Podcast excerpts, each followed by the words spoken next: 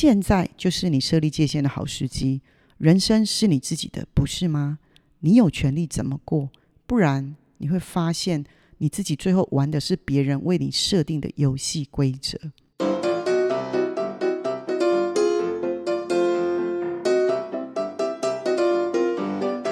Hello，大家好，我是 Grace，哎，很开心今天要来跟大家聊一聊啦。今天呢，想跟大家聊的主题叫做界限与自由。我们需要说不。啊，说不这件事情听起来好像很容易，对吧？但是呢，呃，事实上呢，这个问题每天都在影响着我们的生活还有心情。不知道大家有没有这种感觉？我们先来说说为什么要聊这个主题——界限啊，这个议题。嗯，它就很像是啊，你家门口的围墙。因为呢，你会有那个围墙呢，你希望那个围墙能够保护你，那当然也希望不会有人随便闯进来，对吧？但在我们实际生活当中，我们总是会遇到那种不按牌理出牌的冒失鬼，总是呢一天到晚在撞墙。举个例子来说，我们在工作场合上，有可能会有这样的同事，老是在你最忙碌的时候跑来问你这个问你那个，你心里面呢总是会 always 想着，哎啊，我看起来是那么闲吗？但有些时候呢，我们又不敢说出来，为什么？因为我们担心会破坏这个办公室的氛围，会影响着人际关系。那到底要怎么办？很简单，直接礼貌的说：“哎，拍谁？我现在有点忙，等我做完这件事，我们再聊好吗？”我再举一个例子，在恋爱关系当中，我们可能刚开始交往的时候，嘛，雷不普的没有？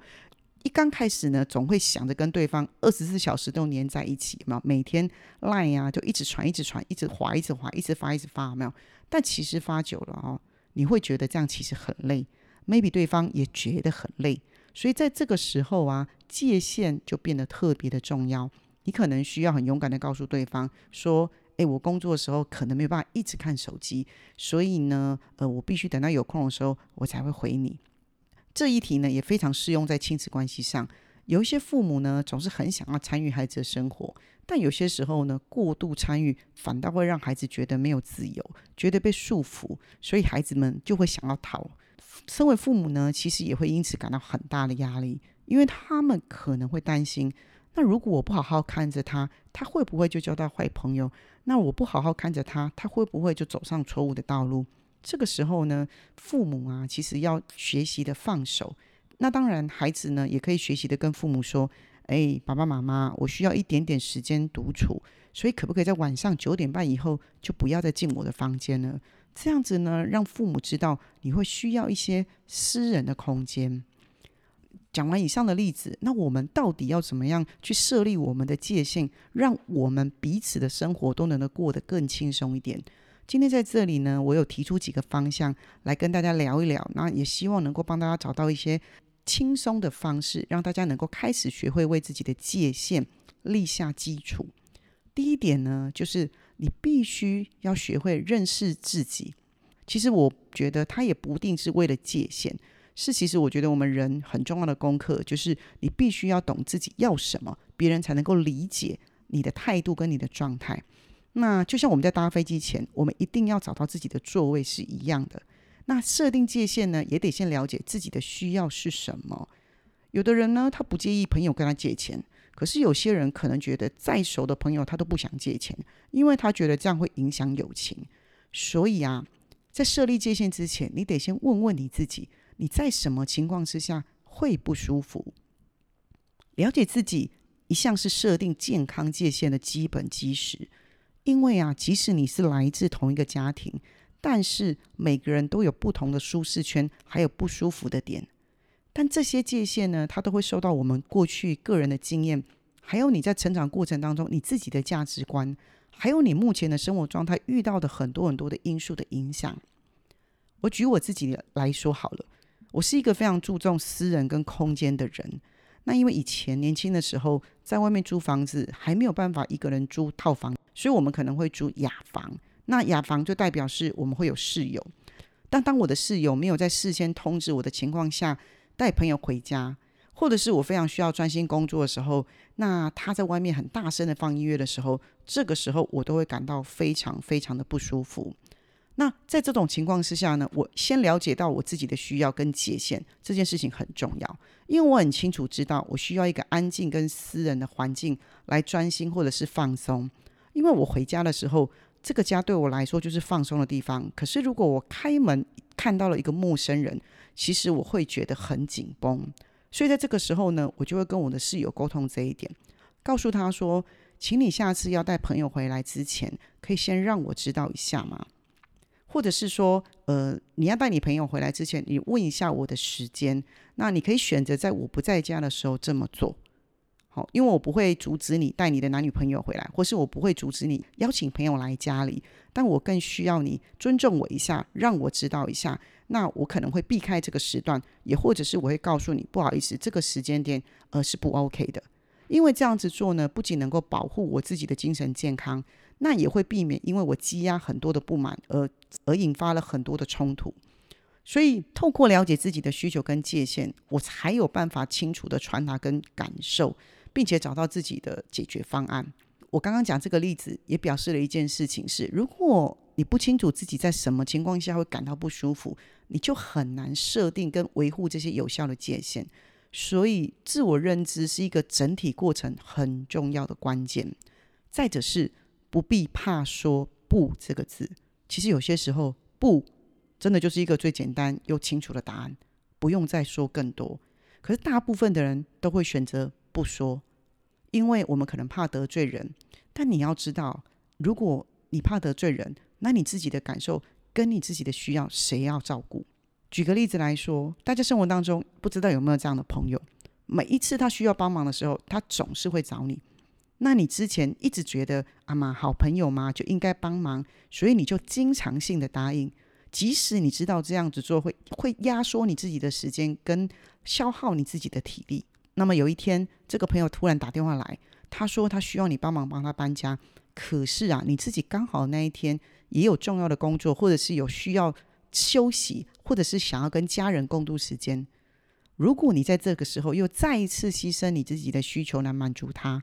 你可能会感到非常的疲惫，还有压力，甚至自己会默默的在心里为这段友情产生了一些负面能量。其实，在这个状况，你只要简单的说一个“不”，是完完全全适合的。你可以有礼貌的说：“哎，不好意思，这一次我真的不能帮你，我有其他的安排跟责任需要优先处理。”这样子呢，不仅能够保护你自己的时间，还有精力。也要让你的朋友知道，你有自己的生活，还有你自己的原则。学会说不，它是自我保护跟自我尊重的一部分，然后也是建立健康关系的重要基础。那如果你的朋友因为这样生气或者是不满，那其实更多的反映他们对你的时间还有对你的精力不尊重，甚至不在乎，绝对不是因为你做错了什么。所以说不这件事情很重要。怎么说呢？就是我要说的第三点，不要绕圈子，直接说清楚就好了。那个人老是要你帮忙，你没有时间、没有兴趣，就直接说抱歉，我这一次不能帮你，不用给一大堆理由。很多人为了要说不，就会想一大堆的理由。例如，我们可能公司同事会一起吃饭。但这个同事呢，他总是不喜欢一个人吃饭，所以他在午餐的时候呢，总是会要求你跟他一起去外面吃饭。但其实你心里面更想的是用那个时间去做点运动，去散步、看书，或者是简单的休息。那在这种情况之下，你直接礼貌的说：“不好意思，我中午不能跟你一起吃饭。”其实说到这里就好了，不需要更多进一步的解释。那如果你的同事他就是一个打破砂锅问到底的人，那你当然可以提供原因。但其实我要说的事情是一个简单的“不”，应该就足够表达你的立场。直接告诉他说：“哦，不要，我中午不想要去外面吃饭，我今天中午不跟你去吃饭，就这么简单，不需要绕圈圈。”这种直接而且有助于设定清晰的界限，不仅让同事很清楚知道，也可以让你自己更好的去管理你自己的时间。还有精力。再来是，当你感到你自己觉得不舒服或压力大的时候，其实就是你要去检视你自己的界限是否需要调整。就很像是我们穿了不合脚的鞋，就不能够这样子忍受走下去。当我们的生活感到不适或压力大的时候，这绝对是一个检视跟调整我们自己界限的好时机。那我举一个嗯，跟生活当中比较相关的例子。我们工作很需要 team work，但如果今天这个小组他老是呃把案子拖得很晚才下班，那你也觉得你每天回到家的时候都已经很晚了，这对你的身体跟你的心理健康其实都造成了很多的负面影响。接着你开始感到疲惫，感到焦虑，甚至哦你已经开始出现失眠的状况。在这种状况之下，绝对不是继续忍受这种不适的压力，你要做的就是采取行动。我们可以先自我反思，确认自己的需求还有界限，然后我们找一个适当的时机跟我们的主管沟通。你可以告诉他说：“我注意到我们很长需要工作到很晚，可是这对我来说是没有办法一直持续下去的，因为我很需要更多的时间跟休息来恢复，不然我在工作上是没有办法保持最佳的状态。”透过这样的沟通，你表达了你的需求跟界限。那我们给对方一个机会来进行调整，这个样子整个工作环境才有可能比较健康。那你也要记得一件事情：我们去设立界限，不仅是只是为了自己，有些时候它也会非常有助于建立有效率的团队。如果一个人因为过度劳累而产能下降，那难道这最终不会影响到团队吗？所以，当你感觉不对的时候，就要行动，为自己设定明确的界限是非常重要的。讲到这里。一定有人会跟我说，但如果我说啦，主管就是不愿意倾听，或者他认为长时间工作本来工作就是这样，那我到底应该怎么办？如果你遇到这样的状况，你只能做几件事。第一件事情是再次表达你的担忧，但我们这一次可以更具体、更数据化。呃，举例来说，如果你今天真的因为这样子身体不舒服去看医生，你就可以提出你的医生诊断证明，也或者你也可以把你这一个月所有的加班时数全部统计出来。让公司知道一件事，让老板清楚的看到你每天的上班时数跟你睡觉的时数是有没有平衡的。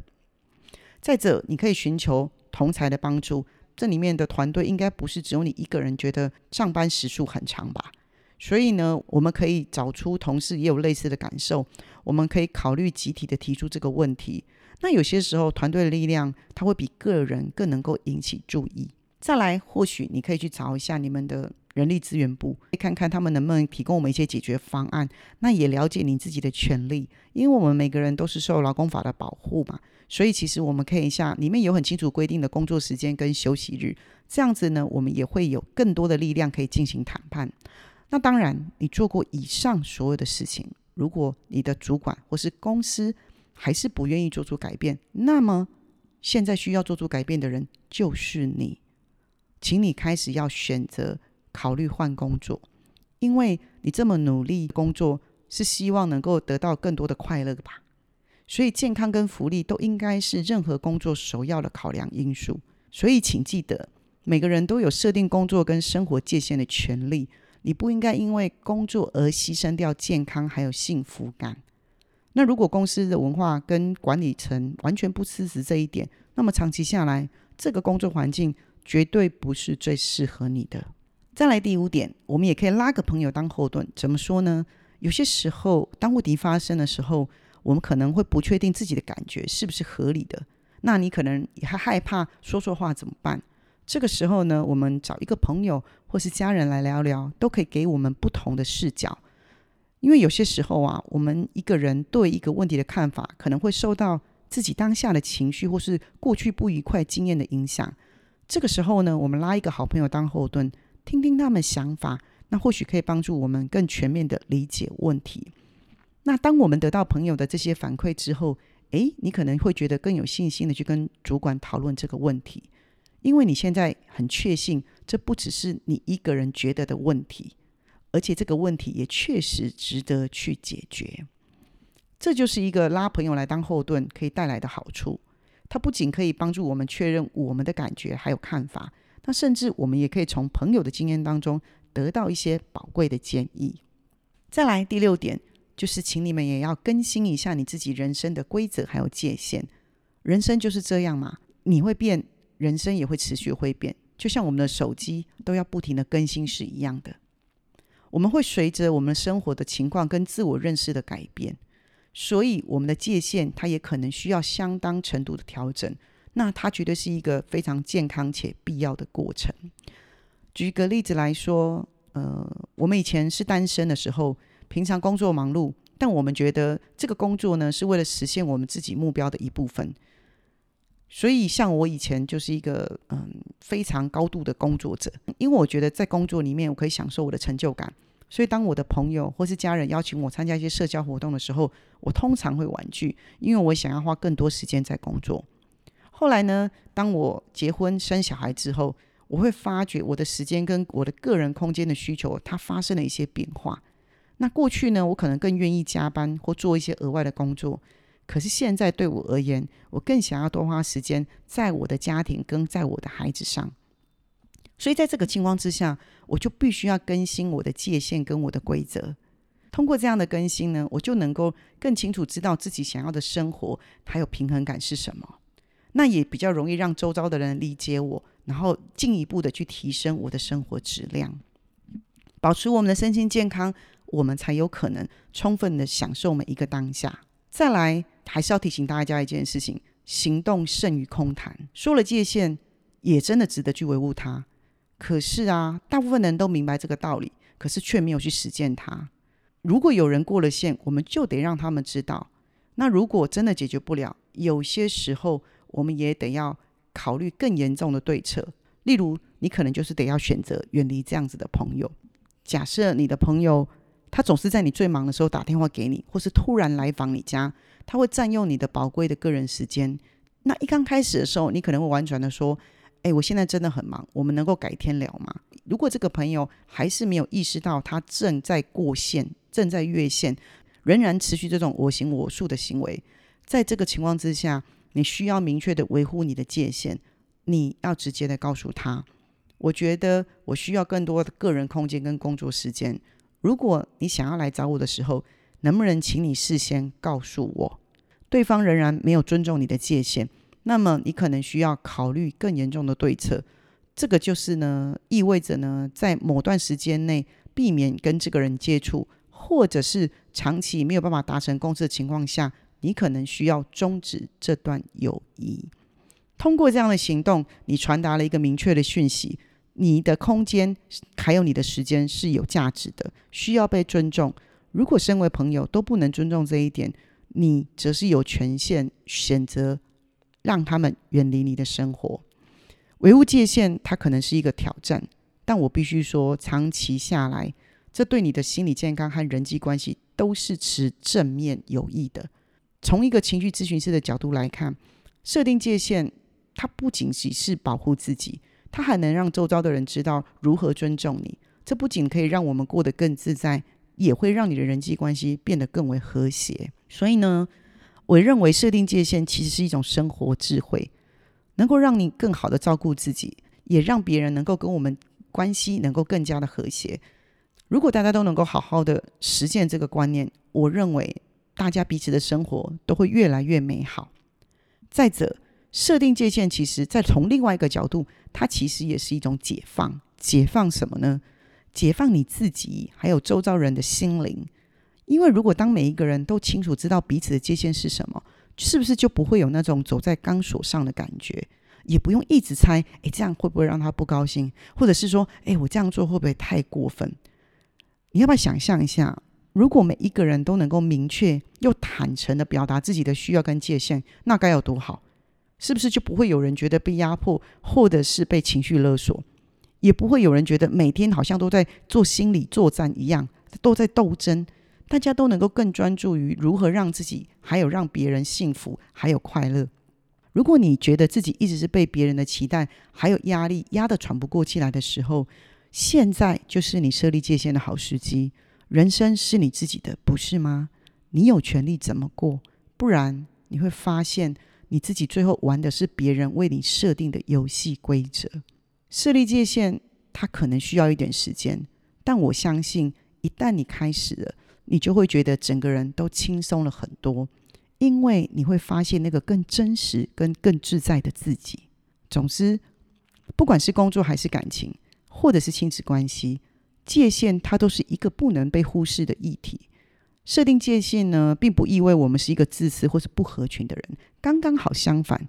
这是一个对自己跟对别人都负责任的行为，因为它能够让我们都清楚知道自己要什么，同时也是让周围的人明白要怎么样好好的跟我们相处。